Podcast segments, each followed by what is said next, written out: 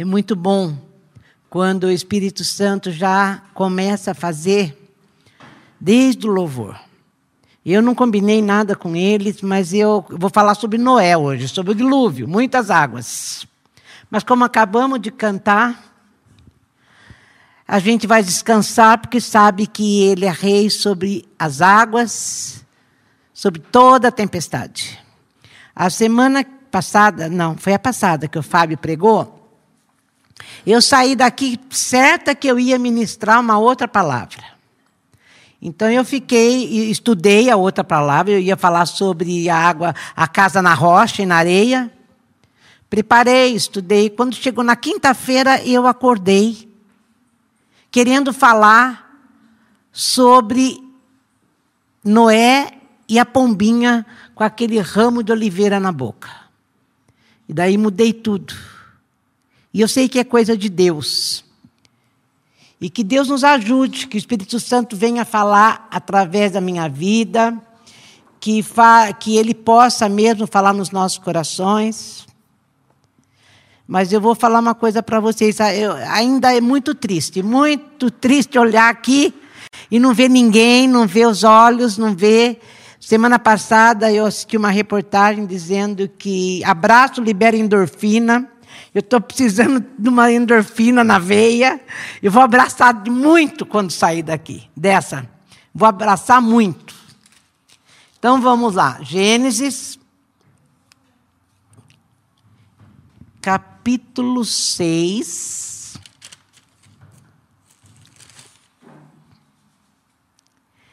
Versículo 5. Viu o Senhor que a maldade do homem se havia multiplicado na terra, e se havia multiplicado na terra, e que era continuamente mal todo o desígnio do seu coração. Então se arrependeu o Senhor de ter feito o homem na terra, e isso lhe pesou o coração. E disse o Senhor: Farei desaparecer da face da terra o homem que criei, o homem, animais, os répteis, as aves do céu, porque me arrependo de os haver feito. Porém, Noé achou graça diante do Senhor. Gente, Noé não era um super-homem, não era super-crente, mas ele achou graça diante de Deus. Eis a história de Noé. Ele era justo, íntegro entre seus contemporâneos, ele andava com Deus. E todo homem era pecador, todo homem foi pecador, como é pecador, inclusive Noé. Mas ele achou graça e Deus o usou para fazer a obra que Deus queria fazer. E a linhagem messiânica toda veio através de Noé. Existem historiadores. Bom, toda a história fala que houve comprovação de que o dilúvio realmente aconteceu. Existem historiadores que dizem que foi só numa parte da Mesopotâmia, outros dizem que foi no, no, em todo lugar. Eu creio que foi em todo lugar. E começou tudo de novo. E o 11 estava assim, porque aqui está falando, a terra estava corrompida, não era só aquele lado do, do mundo, a terra estava corrompida. E a vista de Deus cheia de violência. Viu Deus a terra, e eis que estava corrompida, porque todo ser vivente havia corrompido o seu caminho na terra. Então disse Deus a Noé: como eu falei, Noé foi escolhido para ser usado para um novo começo na história dos homens. E Deus ia dar um novo início na história dos homens. E usou Noé.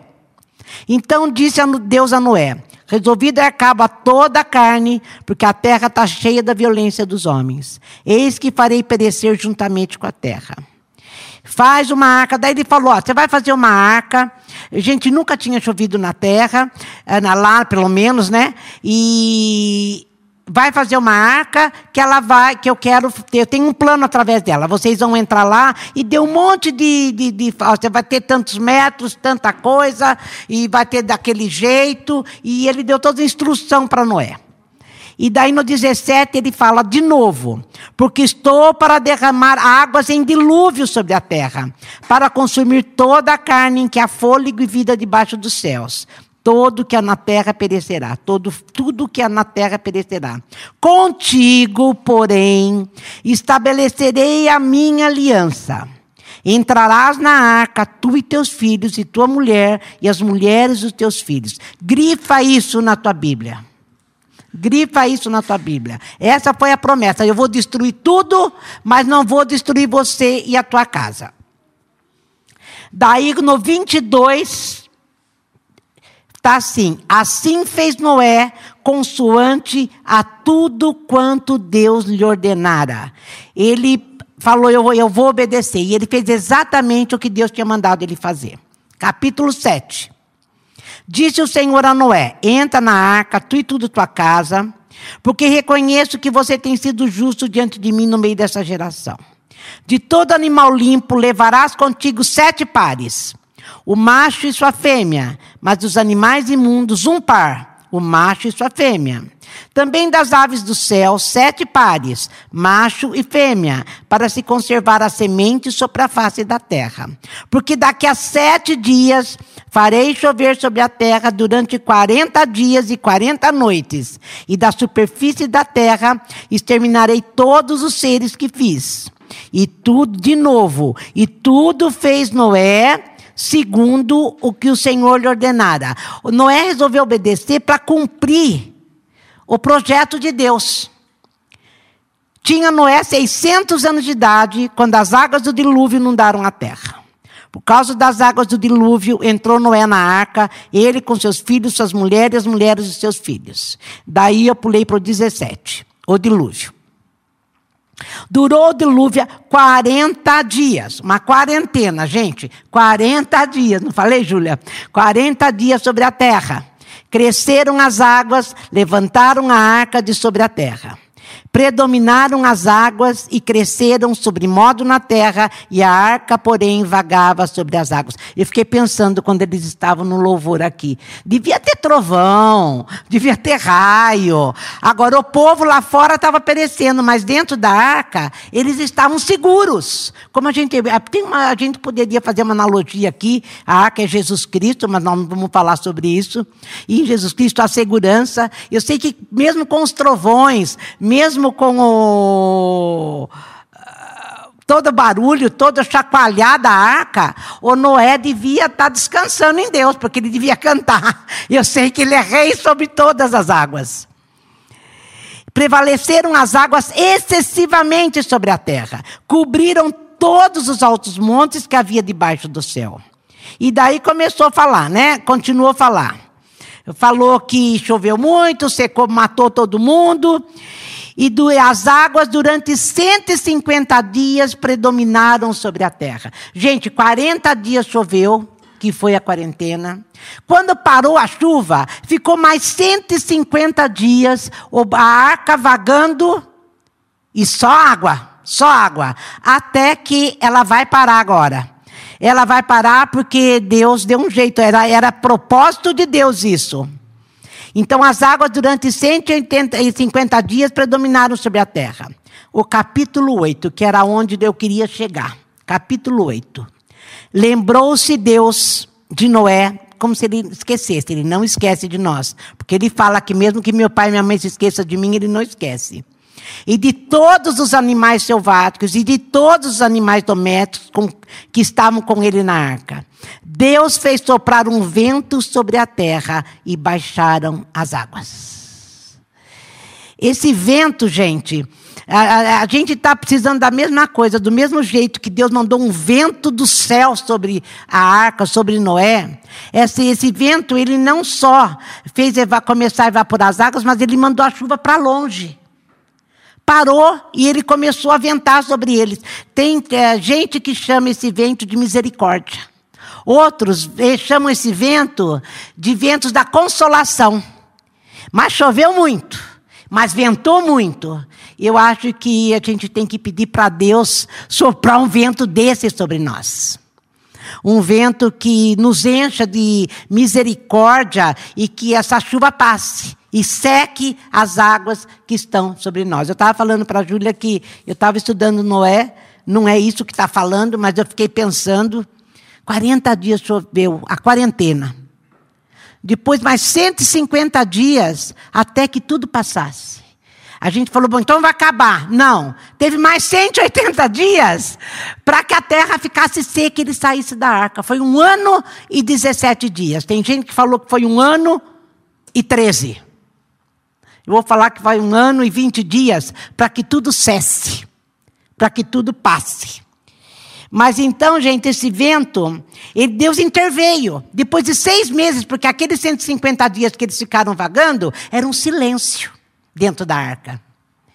Mas eu creio que Deus devia estar na arca com eles. Porque se não tivesse na arca com Noé e com a família dele, eles não teriam suportado. Já pensou, gente? 40 dias mais seis meses sentindo o mesmo cheiro.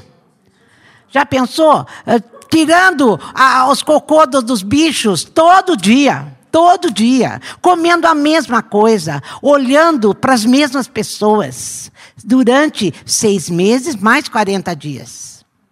Já imaginou? Eu acho que quando você, seis, é, olhando para as mesmas pessoas, tem hora que a gente não tem mais nada para falar. Porque parece que acabou até, até o assunto. É, é o que eu acho que eles estavam sentindo. Mas o propósito de Deus, gente, continuou a operar, de acordo com o plano e o cronograma pré-estabelecido. Deus já tinha dito no começo, o meio e o fim para esse evento. E a mesma coisa na nossa vida. Nós estamos passando por tudo isso que nós estamos passando, mas o cronograma divino também está sobre nós, está regendo a nossa história, está regendo a nossa vida. E, e o que, que resta para nós? Esperar. Não é uma espera uh, paciente, mas uma espera confiante.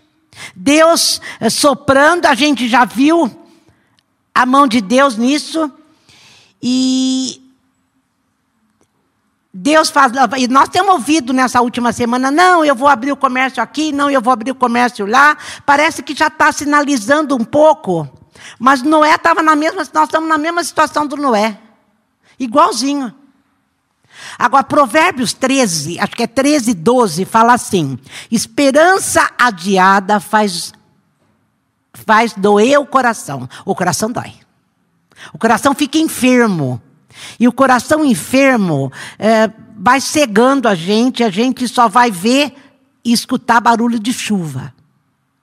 Mas o Noé, eu creio que ele alimentou essa esperança para não doer o coração. Ele voltava toda hora naquilo que eu falei que estava em Gênesis 6, 18, 17 e 18. Porém, estou para derramar águas num dilúvio sobre a terra para consumir Toda a carne que há fôlego de vida debaixo dos céus e tudo que está na terra perecerá. Contigo, porém, estabelecerei a minha aliança.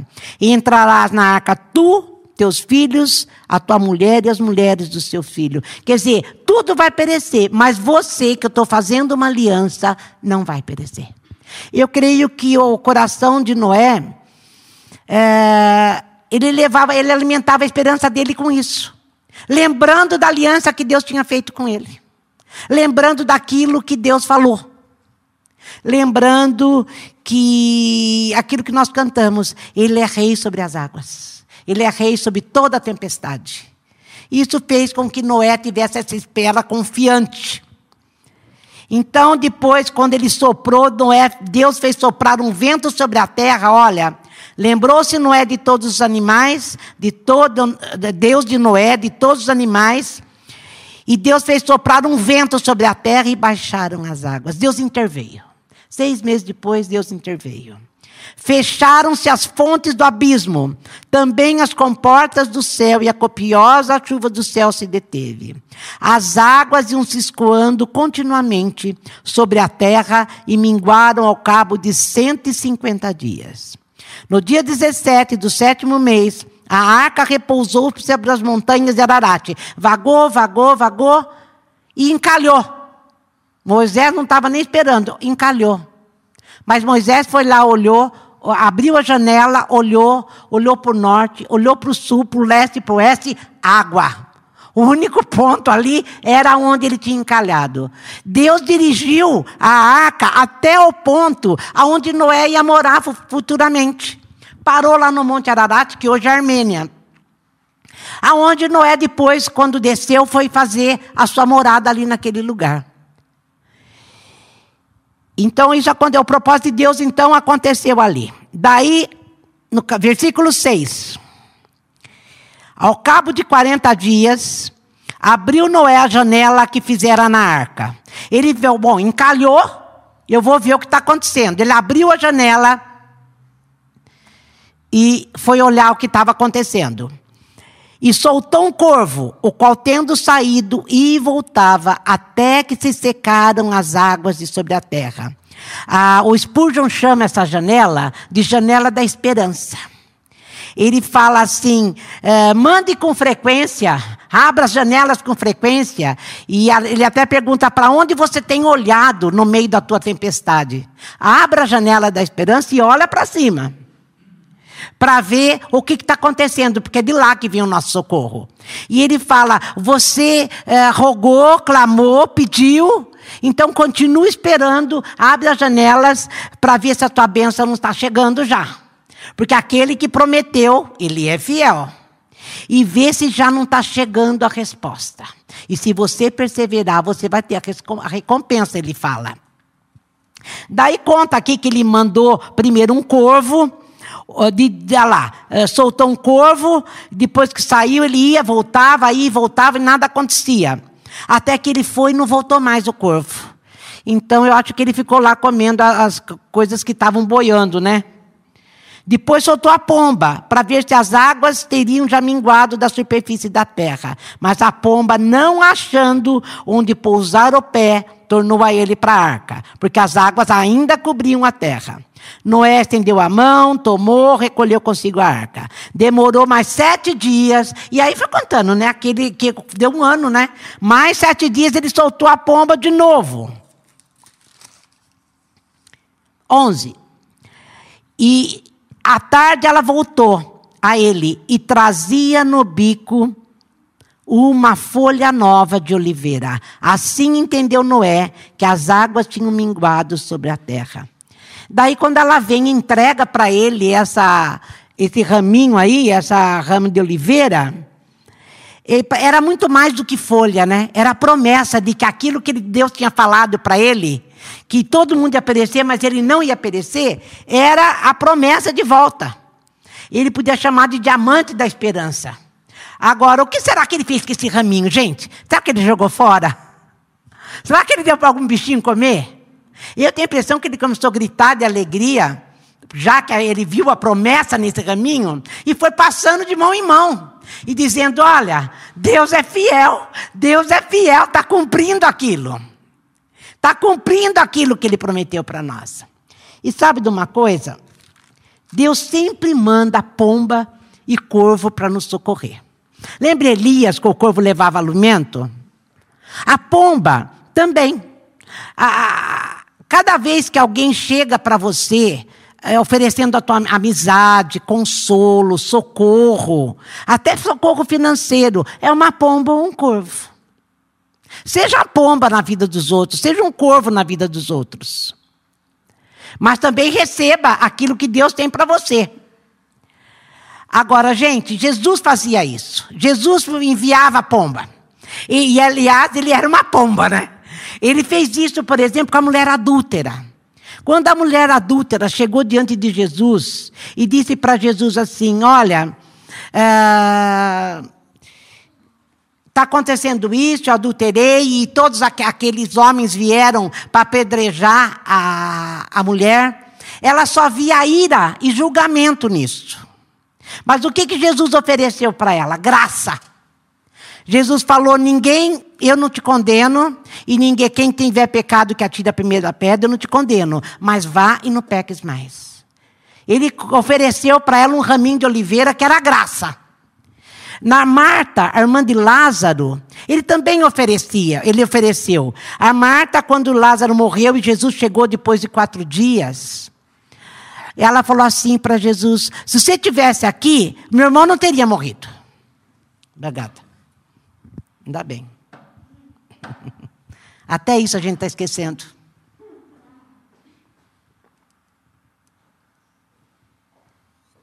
Se você estivesse aqui, a meu, meu irmão não teria morrido. Jesus falou para ela, ô Marta, se eu sou a ressurreição e a vida. Aquele que crê em mim, mesmo que esteja morto, viverá. Ele ofereceu para Marta vida e ressurreição. Jesus vivia enviando esperança e dava esperança para a vida dos outros. Por isso que eu falei: seja você uma pomba, seja você um corvo, para levar isso para as pessoas. Que nós tenhamos mesmo isso. Agora, a nossa Bíblia, gente, está cheia de ramos. Está cheia de ramos. Procure, procure. Faça uma, um caderninho. Tem uma Bíblia que fala só da. Está escrito promessas de Jesus. Eu não gosto disso. Eu gosto quando você acha. Porque daí é Deus falando com você. Vai lá e grifa. Vê, vê o que Deus está oferecendo para você, a esperança que a tua Bíblia te dá. A esperança que a Bíblia te dá. E ele continuou aqui, olha. Então ele levou no bico uma folha nova de oliveira. E no 12, então ele esperou. Só que, olha, ele viu que tinha já lugar seco, né? Mas esperou ainda mais sete dias e soltou a pomba. Ela, porém, não tornou a ele. Depois que ela veio, ele mandou mais. Sucedeu que no primeiro dia do primeiro mês, do ano 601, as, as águas se secaram de sobre a terra. Então Noé removeu a cobertura da arca, quer dizer, um ano depois, né? Removeu a cobertura da arca e olhou, e eis que o solo estava enxuto. E aos 27 dias do segundo mês a terra estava seca. Então Deus disse a Noé: Sai da arca e contigo tua mulher, seus filhos, as mulheres dos teus filhos e os animais que estão com vocês. É, toda a carne, ave, gado, réptil que rasteja sobre a terra, faze cair a todos que povoem a terra, sejam fecundos e nela se multipliquem. Saiu, pois, Noé com seus filhos, sua mulher e as mulheres de seus filhos. E também saíram da arca todos os animais, todos os répteis, todas as aves e tudo que se move sobre a terra segundo as suas famílias. Mesmo com a terra seca, Noé esperou Deus abrir a porta. Eu não sei o que vai acontecer com a gente daqui a um ano, e 17 dias, ou 13 dias, ou 20 dias. Mas espera Deus mandar você andar. Espera Deus mandar você orar. Eu acho que a gente tem mesmo que reunir toda a informação, de agir de acordo com todas as regras, mas nós temos que esperar em Deus. Como eu falei, a espera é confiante. É uma espera confiante que nós temos que ter. Não saia espere Ele abrir as portas. Vamos buscar a providência de Deus. Não confie em você mesmo ou naquilo que você sabe que você sabe fazer. Porque se você agir e esperar para estar até onde ele disse que você estará, ou seja, esperar ele te levar, Certamente você vai falar como salmista: bondade e misericórdia certamente me seguirão todos os dias da minha vida, e habitarei na casa do Senhor por todos sempre. Mesmo que os dias sejam difíceis, nós poderemos falar isso. Eu aprendi muito, eu já tinha pregado essa palavra, eu já ministrei essa palavra, eu já estudei essa palavra, mas falou muito comigo essa palavra dessa vez. Quando ele falou que eu fui ler o Spurgeon e ele falou aquela janela da esperança, vá a ela toda hora, olha para cima, ele está falando, vai orar, fala, vai falar para Deus, Senhor, eu estou esperando aquilo que o Senhor me prometeu, eu sei que o Senhor é fiel, alimenta teu coração. Traz à tua memória todas as promessas que Deus disse. E espera confiantemente no Senhor. Espera confiantemente no Senhor. E que Deus nos ajude. Como eu falei, eu acredito que a chuva já passou. Agora vamos esperar a terra secar e Deus abrir as portas. Vamos continuar esperando, encher nosso coração de fé, de esperança. E como eu falei, que Deus nos ajude nesse tempo. Que, porque quando nós estamos juntos, mas de certa forma nós estamos juntos, porque a gente tem conversado muito entre nós. Que um seja pomba na vida do outro. Que um seja corvo na vida do outro. Para que quando um tiver fraco ou forte, ele o levante, mesmo não estando presente. Mas estamos no mesmo espírito, como o Fábio falou com o mesmo coração, querendo viver o propósito de Deus. Não estou afirmando que foi Deus que trouxe isso, não estou dizendo isso, mas vamos aprender com isso. Vamos aprender com isso. Vamos aprender que eh, eh, não foi é, tudo que está escrito é para nossa esperança, é para alimentar nossa esperança. Está lá em Romanos isso. Alimente o meu coração e o teu coração nessa noite. O, a Nanda leu um negócio do Wesley outro dia para mim, eu quero ler. Ele disse assim, nesse mesmo texto: Contra toda esperança humana, com o meu próprio desespero, eu creio. A fé, potente fé, vê a promessa, apenas a promessa. E pode rir do impossível, na certeza de que o que ele prometeu, ele há de cumprir. É, parece loucura a gente rir do impossível.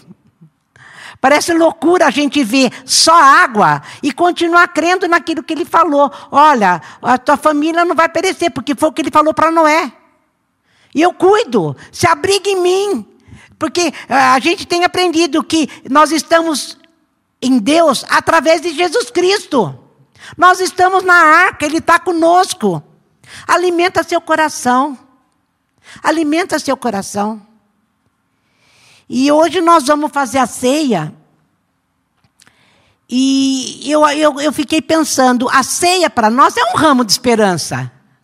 É trazer na nossa memória a, a nova aliança que foi feita no sangue de Jesus. Ele fez aquela aliança com Noé. E ele está falando para nós: olha, eu fiz uma aliança com vocês no sangue do meu filho, que é muito mais excelente do que a velha aliança. Então não é para ter medo, eu sei que muitos estão com medo, muitos estão preocupados, porque não, é, não, é, é não tem sido fácil. Eu, eu acho que nunca tinha acontecido, pelo menos na nossa geração, pelo menos não conosco, né? Já aconteceu um tempo atrás, mas não nessa agora. Que parou tudo.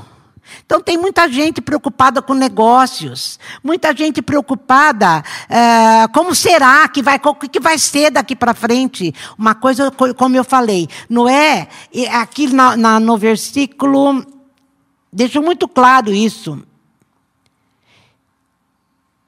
É, a hora que ele falou do vento de Deus, depois fechou as portas, depois abre a janela. É, o tempo de Deus é para nós também. Deus está nesse propósito de Deus, ele continuou a operar na vida dele. Ele não estava vendo nada, ele estava vendo só água. É como nós, nós não estamos vendo nada, nós não estamos sabendo de nada do que está acontecendo. Mas o propósito de Deus segue o cronograma dele na nossa vida. É ele que está dirigindo a nossa vida. Ele sabe o que vai ser. Se eu soubesse o futuro, eu não precisava de fé. Tem gente que qualquer coisa vai procurar profeta ou vai procurar uma, uma como é que chama aquele negócio cartomante para saber o futuro. Por quê? Se eu crer em Deus, eu não preciso saber o futuro. Eu vou crer nele e esperar nele. Às vezes a gente precisa de um profeta que venha falar para nós: olha, descanse em Deus. Você não está descansando. Descansa porque ele é fiel. Descansa porque ele prometeu. Às vezes vem mesmo um profeta para te lembrar aquilo que Deus falou a teu respeito.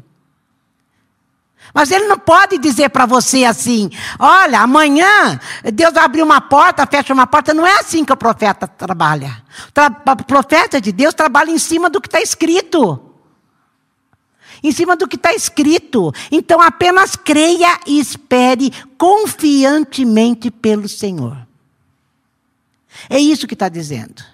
Então agora nós vamos fazer a ceia. Fábio, eu quero que você venha ministrar a ceia. Como eu falei, a ceia é um raminho de esperança, de oliveira, que traz esperança para nós, que o Senhor mandou. Então, que você, se você precisar, você tome ceia todo dia. Lembrando que deveríamos, né? Lembrando, como era lá no, no, no, em Atos. Lembrando que a ceia foi feita, que a, a nova aliança foi feita com o sangue do Filho de Deus, o próprio Deus. Para garantir que eu e você hoje fôssemos filhos dele. É isso que a nova aliança traz para nós. Mais do que um homem justo, íntegro, que obedece a Deus, nós somos filhos de Deus. Que Deus nos ajude.